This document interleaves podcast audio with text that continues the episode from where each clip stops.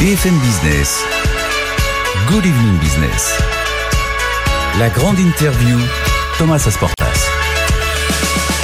Bonsoir à tous, la grande interview de BFM Business ce soir avec le directeur général de Safran. Bonsoir Olivier Andriès. Bonsoir Thomas. Merci beaucoup d'être avec nous ce soir sur le plateau de BFM Business. Vous êtes ici parce que vous avez publié euh, juste avant le pont de la Toussaint euh, votre chiffre d'affaires du troisième trimestre. Euh, c'est très bon, hein, plus 30% de croissance, plus 18 en, en organique. Euh, dans la même période, on a Airbus, on a Air France, tout le secteur a publié de très bons résultats. C'est le signe que, que la reprise est là. Hein. Peut-être que la, la, la, page de la pandémie est derrière vous. Euh, les résultats sont très bons dans votre secteur, malgré l'inflation, les prix des billets qui explosent. Euh, la guerre en Ukraine, les pénuries, euh, etc. Enfin bref, tout le contexte macroéconomique qu'on qu connaît. Comment est-ce que vous expliquez la résistance de l'aérien Olivier Andriès ben, nous, sommes, nous sommes encore dans un contexte de reprise du trafic aérien. Vous savez que le trafic aérien a fortement chuté en 2020. Bien sûr, oui. Ça a été euh, un choc sans précédent ouais. de la demande, avec un écroulement de 80% du trafic aérien mondial. Et on est dans cette phase de reprise du trafic aérien avec l'objectif que l'on revienne à la situation d'avant-crise en 2023, c'est-à-dire l'année prochaine. Et donc ah. chaque trimestre, chaque trimestre de cette année, on a vu une progression du trafic aérien dans toutes les zones géographiques, à l'exception de la Chine. Oui, bien sûr, parce que là-bas, la Chine, en Chine, les confinements, les stop mmh. and go se poursuivent. Donc vous dites retour à la normale, enfin au niveau d'avant-crise, l'année prochaine. Retour à la normale sur le trafic des avions moyens courriers, ouais. qui sont les avions que nous motorisons. Ouais. Donc retour à la normale en 2023. Ouais. Et retour à la normale, nous l'espérons, sur les avions gros porteurs, les longs, les longs courriers. courriers. en 2024. 2024, donc on se rapproche du retour à la normale. Ma malgré, parce que tout le monde l'a constaté, hein, enfin en tout cas ceux qui ont la chance de voyager, malgré des prix euh, d'avions qui, qui, explosent, oui. hein, des billets d'avion qui explosent. Les ça freine pas les, les voyageurs, ça Pas du tout. Il y a une vraie demande quand les, quand les gens sont autorisés à voyager. En fait, ils décident de voyager. En fait, il y a une vraie demande. Quoi qu'il en coûte. Je dirais pas ça, mais ils décident de voyager. Regardez aux États-Unis, le trafic est revenu à son niveau d'avant-crise aux États-Unis. -hmm. C'est vrai aussi en Amérique latine, c'est vrai au Moyen-Orient. En Europe, on est encore 10 à 15% en dessous du trafic d'avant-crise. Ouais, ouais. Le, seul, le seul doute, le seul sujet d'incertitude, mmh. c'est la Chine, compte tenu de la politique zéro Covid du gouvernement chinois. On a effectivement une situation qui est très volatile. En fonction des mois de l'année. Et ça, vous subissez, vous pouvez rien on faire subit, contre. On subit. Euh, bon. Donc dans l'ensemble, la demande est repartie très fort. Elle est repartie. En face, en face, les problèmes sont pas nouveaux, mais on a l'impression que ça s'empire. L'offre mmh. ne suit pas, la supply chain ne suit pas. Qu'est-ce qui, se... on, on, comprend pas. Qu'est-ce qui se passe chez les sous-traitants aéronautiques, Olivier Andrés Alors effectivement, on est passé d'une crise sans précédent de la demande en 2020 à une crise sans précédent que nous vivons aujourd'hui sur l'offre, c'est-à-dire la chaîne des fournisseurs. Alors qu'est-ce qui s'est passé? On est une chaîne de fournisseurs qui souffre énormément aux États-Unis, beaucoup plus qu'en France.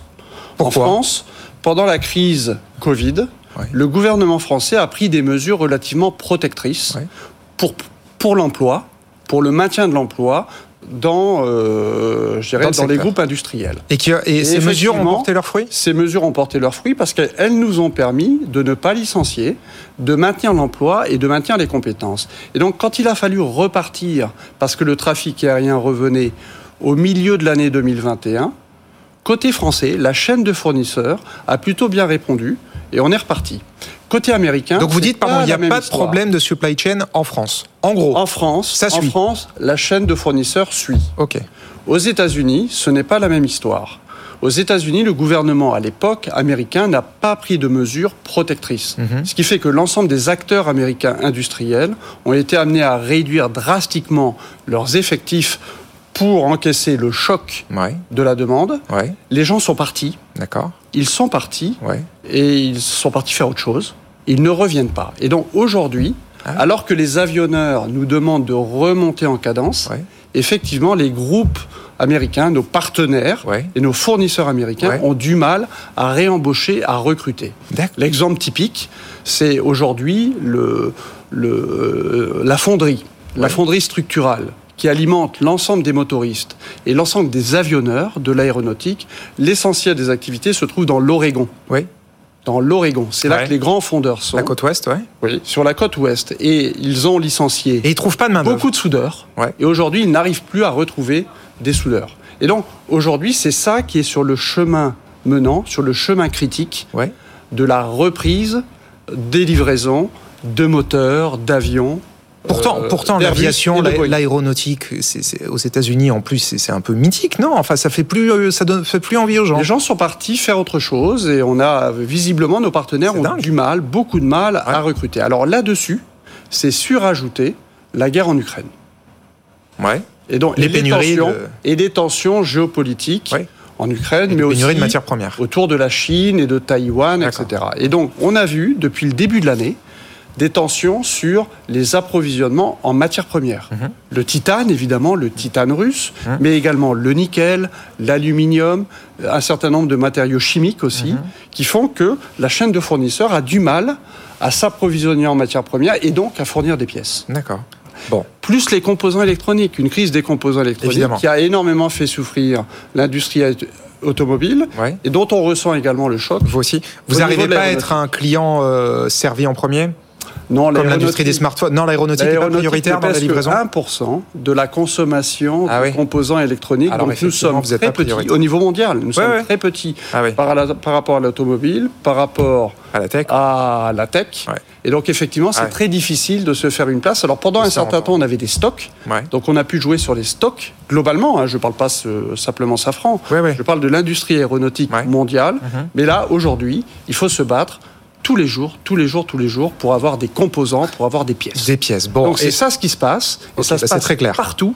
Et c'est pour ça qu'aujourd'hui, la reprise est difficile. Le ramp-up, ce qu'on appelle la montée en cadence, Cadence, progressive, ouais. Bon. est difficile. Et alors là où c'est d'autant plus difficile, c'est qu'il y a un effet ciseau. C'est-à-dire qu'on a très bien compris ce que vous venez de nous expliquer, mais en face de ça, avec la reprise, vous avez Airbus euh, qui veut encore accélérer la cadence. Là aujourd'hui, on en est à combien de monocouloirs par mois? Je crois qu'Airbus est autour de 40 par mois, peut-être légèrement plus. Il faudrait poser la question à, À Guillaume Faury à, à Monsieur Guillaume Faury. Je Patron pense que l'objectif d'Airbus, c'est d'augmenter régulièrement la cadence, Ah avec oui. l'objectif de monter, ils l'ont dit, à cadence 65 Voilà. en 2024. Ouais. Nous nous sommes engagés Et- à les suivre Ouais. jusqu'à cette cadence 65 en 2024. Euh, Airbus souhaite même aller jusqu'à cadence 75 En en 2025. 2025. Mais aujourd'hui, ce n'est pas le sujet, ce n'est pas la demande. Il y a une demande d'avions Euh, à la fois chez Airbus et chez Boeing. Aujourd'hui, le sujet, c'est la capacité Ouais. de la chaîne de fournisseurs à suivre cette montée en cadence. Ben non, non, non, mais ça, on a bien compris, on voit bien où est le problème. Mais Airbus n'entend pas, visiblement, puisqu'ils maintiennent ses objectifs. Aujourd'hui, vous avez du mal à livrer 40 avions par mois. Ils vous disent, je veux pas savoir, vous vous débrouillez, j'en veux 65 dans deux ans, 75 dans trois ans. Airbus, Airbus est parfaitement conscient de la situation. D'ailleurs, Airbus a, a décalé de six mois. C'est une décision qui a été prise l'été dernier. Airbus a décalé de six mois les différentes étapes de montée en cadence. Voilà où on en est. Et, et aujourd'hui, nous nous sommes engagés à les suivre hein, sur, leur, euh, sur leurs étapes de montée en cadence. Mais c'est un chemin Les 65 monocouloirs par mois en en 2024, 2024. C'est l'objectif. Mais ça, vous dites, on peut y arriver. Ce que je vous dis, c'est que euh, on, Ça paraît ambitieux. on va tout faire pour y arriver. Ouais. Évidemment, c'est notre objectif. Tous les jours, nos équipes se battent Ouais. et les équipes de l'ensemble des fournisseurs se battent pour y arriver. Mais c'est un challenge parce que la situation de la supply chain, comme on dit, est difficile, notamment aux États-Unis. Et je pense que ça perdurera jusqu'en 2023. Encore l'année prochaine, donc les difficultés aux États-Unis. Alors le mot que vous avez employé challenge, c'est le mot que vous avez employé aussi pour la remontée en cadence de vos moteurs, les LEAP. Vous dites finalement cette année on en fera un peu moins de 1200 Oui. et l'année prochaine Mm. vous dites on veut en faire 2000 et c'est le mot que vous avez employé, ça va être un challenge. Ça va être un Mais challenge. ça c'est une manière polie de dire que enfin passer de 1200 à 2000, ça fait plus 66% en un an. C'est énorme, Oui. Mais effectivement. donc, c'est donc non, donc non, ce sera pas autant. Je- on va se battre, on va se battre tous les jours pour y arriver avec notre partenaire GE, parce que vous savez que les Bien moteurs sûr, libres, on les fait en partenariat avec notre partenaire américain GE, et donc pour livrer un moteur, il faut, il faut que les deux partenaires soient au rendez-vous. Donc vous maintenez quand même euh, cet objectif. On maintient cet objectif qui restera un objectif challenging, comme on dit, c'est-à-dire très ambitieux. Très ambitieux. Bon, Olivier Andriès, le business va bien, euh, mais la crise énergétique fait que vous allez peut-être renoncer, c'est euh, une annonce que vous avez faite, enfin en tout cas une menace que vous laissez planer. Mmh. Vous allez peut-être renoncer à un projet de nouvelle usine en France euh, qui avait été annoncé en 2019, hein, je crois, par votre prédécesseur Philippe Petit-Colin. C'est à Fézin, dans la banlieue de Lyon, une usine de fabrication de 10 de freins carbone parce que l'énergie coûte trop cher. C'est un problème qui n'existait pas à l'époque, qui mmh. aujourd'hui crève l'écran.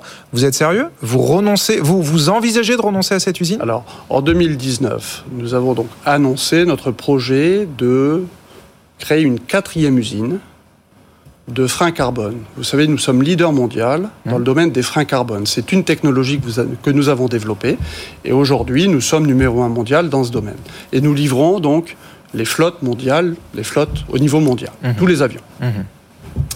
Euh, en 2019, on voyait devant nous une augmentation de la demande et donc, pour nous, un besoin d'augmenter notre capacité sachant que nous avons déjà trois usines de freins carbone, une en France, à Villeurbanne, Tout à fait. Une aux États-Unis et une en Asie, en Malaisie en fait, pour être euh, euh, très précis. Et donc nous avions annoncé ce projet en 2019, mhm. que nous avons mis sur pause en 2020 du fait de la crise de la Covid, qui a euh, effectivement eu un impact drastique sur le trafic aérien mondial et qui fondamentalement retarde de 3-4 ans les besoins. Et donc, le temps est venu de se reposer la question, maintenant que le trafic aérien est reparti à la hausse, le temps est venu de se reposer la question de cette quatrième usine.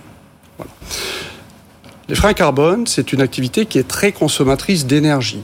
L'énergie représente 40% du coût de fabrication de nos freins carbone. 40%. C'est donc considérable. Quand je regarde l'évolution du prix de l'énergie entre 2019 et 2023, mhm. Le prix de l'énergie était à peu près identique. C'est donc l'électricité au, au mégawattheure et le prix du gaz au mégawattheure. Ce prix était à peu près le même en France, aux États-Unis et en Asie en 2019. Sur les États-Unis et sur l'Asie, ce prix de l'énergie reste à peu près stable entre 2019 et 2023. En France, ce prix sera multiplié par 5. Mhm. Il a été multiplié par 2 entre 2019 et 2022. Et il est encore multiplié par 2,5 entre 2022 et 2025. C'est donc un facteur 5 qui fait qu'aujourd'hui, je suis amené effectivement à suspendre la décision de créer cette quatrième usine en France et donc de le suspendre pendant deux ans. Ah. Le temps de voir comment le prix de l'énergie va évoluer en France et en Europe dans les deux ans qui viennent. Et dans l'intervalle, j'augmente les capacités dans mes sites à l'international. Deux ans donc L'usine devait ouvrir quand initialement? L'usine devait ouvrir initialement en 2024. Donc ce sera au mieux pas avant 2026. Et donc, et donc là, si on prend la décision de lancer cette usine aujourd'hui, ce serait pour une ouverture en 2028. Pourquoi 2028 Ah, parce qu'il y a le retard Covid aussi? Parce qu'il y a le retard Covid aussi. C'est à peu près le temps qu'il faut pour ah euh, les nouveaux procédés, le développement des nouveaux procédés de cette usine, et puis la, le, voilà, la mise en place de l'usine. Donc 2028. Ok. 4 ans de Effectivement, j'ai un besoin capacitaire pour 2028. Mais aujourd'hui, je ne suis pas en état, compte tenu des prix de l'énergie en France et en Europe, de prendre cette décision qui serait économiquement pas raisonnable. Que vous répond Emmanuel Macron? Parce qu'on sait qu'il veut absolument cette usine. À l'époque, il s'était déplacé sur place, encore une fois auprès de votre prédécesseur, qui avait d'ailleurs poussé un coup de gueule à l'époque en disant que c'était trop compliqué d'ouvrir des usines en France. Là maintenant, le problème est autre, c'est le problème de la facture énergétique. Mmh. Qu'est-ce qui vous répond Emmanuel Macron quand il vous entend dire que cette usine est menacée? Je, n'ai pas eu de, discussion directe avec le président de la République sur le sujet, mais euh, ce que j'ai annoncé, c'est une suspension pendant deux ans. Ce n'est pas un renoncement au projet, c'est simplement... Non, mais on comprend bien que si les choses ne s'améliorent pas, eh ben vous faites une croix. Si les choses ne s'améliorent pas dans les deux ans qui viennent, je pense qu'a priori, la décision ne pourra pas être de faire cette quatrième usine en France, malheureusement. On parle d'un investissement à 230 millions d'euros. 250 millions, à peu près. C'est colossal. Et alors, donc là, on parle de l'usine de Fézin. Visiblement, enfin, c'est compromis. Est-ce qu'il y a d'autres sites Safran en France qui sont euh, menacés? Pour les mêmes raisons de compétitivité mmh. coût par rapport à l'énergie Il n'y a aucun de nos sites actuels qui sont menacés. Nous ne sommes pas, je ne vous parle pas de délocalisation. Nos sites actuels ne sont pas menacés. Villeurbanne, par exemple, n'est pas très compétitif à côté. Est-ce que Villeurbanne, Villeurbanne a des activités Donc c'est vrai qu'effectivement, avec le prix de l'énergie d'aujourd'hui, la compétitivité de Villeurbanne est, est bonne. moins bonne par rapport aux autres sites. On l'accepte, mais euh, aujourd'hui... Villeurbanne n'est pas menacé. Villeurbanne n'est pas menacé. Aucun site industriel de safran en France n'est menacé. Je ne parle pas de ça. Je parle simplement de décisions nouvelles Ouais. quant à l'implantation de nouveaux sites en France, Hum. notamment dans des domaines qui sont très consommateurs d'énergie. Et vous, savez, on a inauguré ces, euh, ce dernier mois, on a inauguré trois sites nouveaux en France. Mhm. On a inauguré un site à Créteil, où on a regroupé l'ensemble de nos équipes dans le domaine de l'électrique. Pour l'aviation, c'est un des éléments de la décarbonation de l'aviation. Donc l'ensemble de nos équipes électriques est regroupé à Créteil. C'est un site d'à peu près 500 personnes. On a annoncé un nouveau laboratoire à Vélizy pour développer les systèmes de train d'atterrissage de demain. Et on a annoncé euh, au début du mois d'octobre Mhm. un nouveau site de fabrication additive dans la région de Bordeaux. tout à fait. Et alors, Donc vous voyez, on, a, on continue à Vous avoir avez- des activités et de développer nos activités en France. ouais. Mais c'est vrai qu'en l'occurrence, sur cette activité-là, qui est très consommatrice d'énergie, on a et vous vous engagez, parce que vous avez employé le mot, vous vous engagez à ne pas délocaliser. Absolument. parce que des industriels s'y mettent en Europe. hein. Vous avez vu BASF dans la chimie. Alors c'est très effectivement électro-intensif. Ils disent on réduit la voilure en Europe, on va aller en Chine. On a Northvolt qui est un gros acteur suédois de la batterie qui devait installer une grande usine en Allemagne qui dit finalement je vais le faire aux États-Unis où j'ai des grosses subventions avec le Reduction Inflation Act. Vous, il n'y en est pas question chez Safran. Non. Vous prenez cet engagement-là. Safran, Safran est une entreprise responsable, donc Mhm. euh, il n'y a aucun projet de délocalisation de nos activités en France. Et alors, euh, vous l'avez dit à l'occasion de la publication de votre chiffre d'affaires, vous attendez quand même des aides. Des aides françaises, des aides européennes pour être plus compétitifs. Vous dites, il nous faut, nous aussi, les grands groupes, un bouclier Hmm. tarifaire. Euh, Ce que j'ai dit, c'est simplement que moi, je me donne deux ans pour voir comment la situation va évoluer en France et en Europe. Ce que je constate, c'est que le gouvernement allemand a pris une décision très significative de protéger son industrie en mettant en place une sorte de bouclier euh, tarifaire sur, euh, sur l'énergie. Donc la question, c'est évidemment une question. Je crois que le gouvernement français se la pose. D'ailleurs, il a pris des décisions, ce- le gouvernement a pris des décisions la semaine dernière Ouais. qui ont été annoncées pour les Oui, mais- PME, Voilà. mais ça ne touche pas les grands groupes. Et pour vous, parce que enfin, vous entendez l'argument de Bruno Le Maire, qui dit euh, la France est à Hmm. l'euro près, on n'a plus les moyens. On n'est pas comme l'Allemagne, les caisses sont vides. Je le comprends, je l'entends. Donc c'est bon, chacun ses problèmes. Enfin, chacun. euh, Je comprends, je l'entends. Euh, Olivier, Andriès, on parlait des États-Unis justement de ce plan euh, de lutte contre l'inflation. Euh, on voit que de plus en plus de groupes cèdent un peu à ces sirènes-là. hein. Et d'ailleurs, la enfin, du côté de Bercy, on s'en cache pas. En off, c'est un vrai, euh, un vrai sujet. Vous, vous, comment, enfin, est-ce que c'est difficile de résister à ces subventions, d'aller, euh, voilà, relocaliser des activités là-bas quand on a de tels, de tels gestes promis par l'administration Biden? Est-ce que ça, est-ce que c'est tentant de se dire bah tiens finalement en ce moment ce serait pertinent d'aller euh, renforcer nos, nos, nos activités, euh, notre production là-bas? Bah, nous sommes une entreprise Entre les prix de l'énergie très bas plus des subventions, euh, ça fait réfléchir. Bah, tous, les, tous les pays ont une politique d'attrait d'investissement étranger, Ouais. et la France aussi d'ailleurs. La France est compétitive de ce point de vue-là. D'accord. Donc le, le- le sujet pour moi, c'est vraiment le sujet de la compétitivité de l'industrie au regard du prix d'énergie. Et alors justement, est un sujet global. oui, oui, oui, mais alors justement la compétitivité de l'industrie européenne. Autant quand il y a eu la pandémie, on a vu que l'Europe a réagi très vite et très fort. Et comme vous l'avez expliqué, quand il y a eu la pandémie, l'aérien était protégé, mais ça a valu pour tout. Autant là, l'Europe cale n'arrive pas à, à protéger son, son industrie face à cette crise énergétique. Et qui est en plus un problème spécifiquement européen. Il n'y a pas de crise énergétique aux États-Unis et en Asie. Comment, comment est-ce que vous expliquez, est-ce que, ah, comment est-ce que vous expliquez les lacunes européennes face à cette crise? Parce que ça peut faire très mal, hein, dans, dans quelques mois, euh, des usines qui ferment, des Mm. milliers d'entreprises sur le carreau. Bah, toute la question est combien de temps ça va durer? Est-ce que les prix de l'énergie vont baisser dans les mois qui viennent? C'est la question. Est-ce Ouais. que, est-ce que Non, mais en attendant, il y a sera pas- il y a en pas une- mesure Est-ce que EDF sera en mesure, excusez-moi, de euh, comment dire de, de rebâtir des capacités euh, dans le domaine euh, nucléaire dans Mm. les mois qui viennent, Ouais. avec la remise en route Oui, des de ces réacteurs qui sont actuellement en maintenance. Ouais. À quelle vitesse ça va se faire? Mhm. Je ne sais pas répondre. Bien sûr. Mais euh, comment le prix du gaz euh, au niveau mondial va évoluer, Ouais. comment le prix de l'électricité en Europe va évoluer. Tout ça, ce sont des éléments euh, qui restent, qui restent à, à définir et à voir. Évidemment. Et que là aussi, vous subissez. Olivier Andriès, l'Europe cale aussi sur Ariane 6. Encore un retard. Alors, le premier vol, ça devait être en 2020, 2022. Et finalement, on a appris il y a quelques jours que ce serait dernier trimestre 2023. Euh, Safran, vous êtes un des premiers actionnaires d'Ariane Group. Explique, qu'est-ce qui se passe? Pourquoi Ariane 6 ne décolle pas?